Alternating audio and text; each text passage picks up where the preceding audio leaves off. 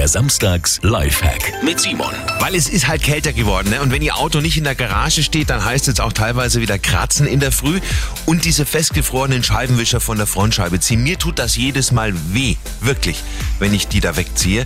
Und damit sie gar nicht erst festfrieren und somit auch länger halten, weil die Gummilippen nicht kaputt gehen, einfach ein paar alte Socken über die Scheibenwischer ziehen. So frieren die nämlich gar nicht erst an der Frontscheibe fest. Natürlich auch der Heckscheibenwischer funktioniert genauso.